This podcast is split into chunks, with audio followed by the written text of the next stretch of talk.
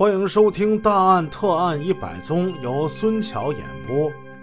上回故事我们说到，姐姐越来越富有，赚钱越来越多，妹妹冷红娟心里不平衡了。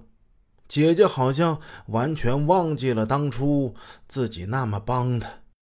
想当初，我倾其所有，如今你发达了，赚钱了，你吃肉总给我。留点汤喝吧，汤也没有啊！更让妹妹难以忍受的是，姐姐似乎现在已经养成一个习惯了。哎，无论是大账小账，她都要记下来，而且都要拿着计算器在那算半天，甚至是几毛几分的账，都要在妹妹妹夫面前算个清楚。冷红娟就心想：你这你用得着吗？你啊！姐妹俩都是那种精明强干的女人，她们经常会为了投资水泥生意的事情，或者是家里的大事小事一言不合就吵起来。慢慢的，这妹妹冷红娟的心里对姐姐的怨恨就越积越多了，越积越多，还越积越深，以至于郁结于心，难以化解。冷红娟对姐姐冷红秀心怀怨恨，看来是事出有因。那么那外甥臧胜红，还有外甥女儿的男朋友盛辉耀，他们与冷红秀，他们有什么仇怨呢？为什么他们要参与杀人呢？这就要从几年前臧胜红和臧月的妈妈说起。原来冷红娟、冷红秀还有一个大姐。这个大姐呢，也就是臧胜红、臧月的妈妈。可是命苦的大姐已经在几年前因病去世了。但是大姐的死却在冷红娟的心里结了一个解不开的疙瘩。是怎么回事呢？在姐妹之中排行最小的冷红娟，很小就很乖巧，人长得如一朵花似的，嘴巴也甜。大姐、二姐都对她是宠爱有加，尤其是这个大姐，人们都说呀，长兄如父。其实，比这冷红娟大十多岁的大姐，在其生长的过程之中，真的像母亲一样，对自己这小妹妹冷红娟关爱备至，呵护有加，不让她受一点委屈。后来，三个姐妹都各自成家立业。但是冷红娟对大姐的依赖依然不减，感情越来越深。但是不幸的是，几年前大姐患病住院，大姐家的经济条件不太好，大姐几次都要放弃治疗。但是毕竟是姐妹情深呢，让妹妹冷红娟如何能够舍得呢？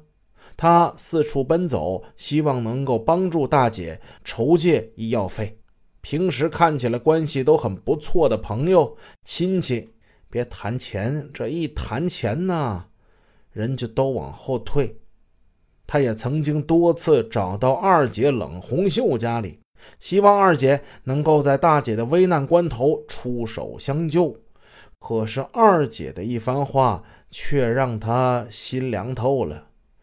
哎呀，我不是不救大姐呀，而是大姐这个病啊。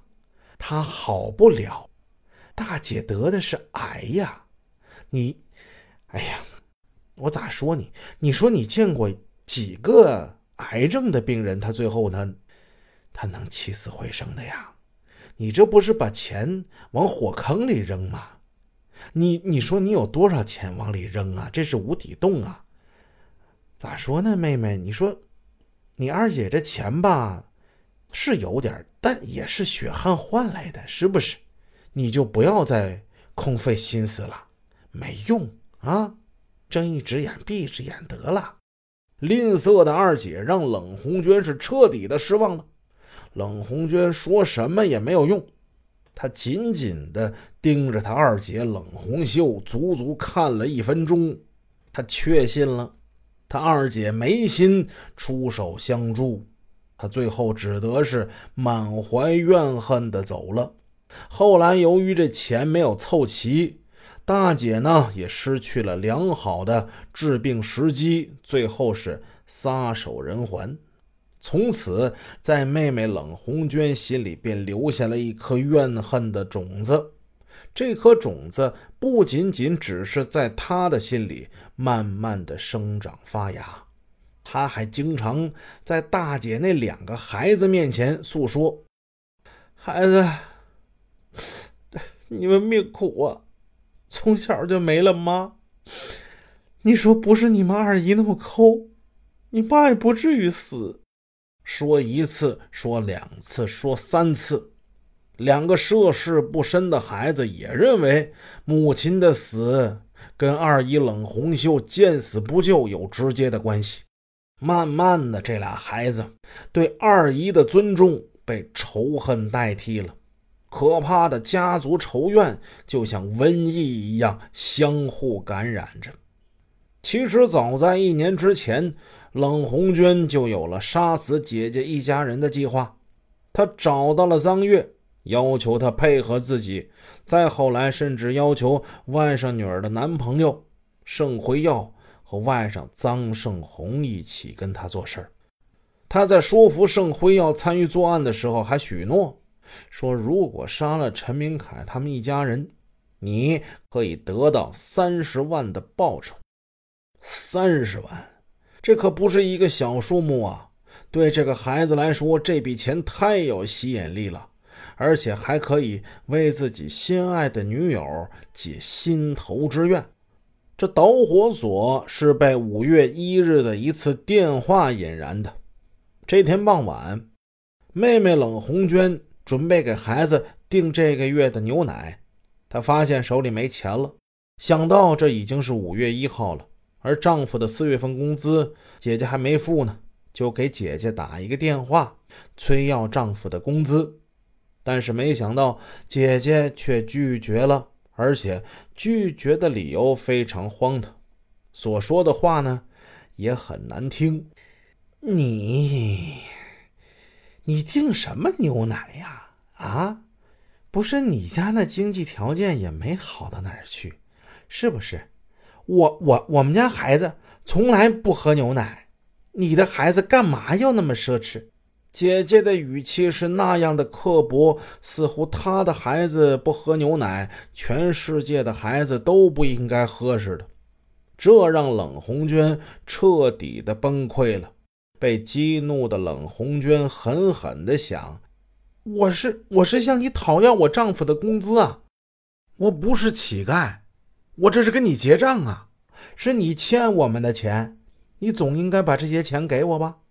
你不给你自己的儿子女儿喝牛奶，那是你们家的事你不能不让我家闺女喝牛奶呀。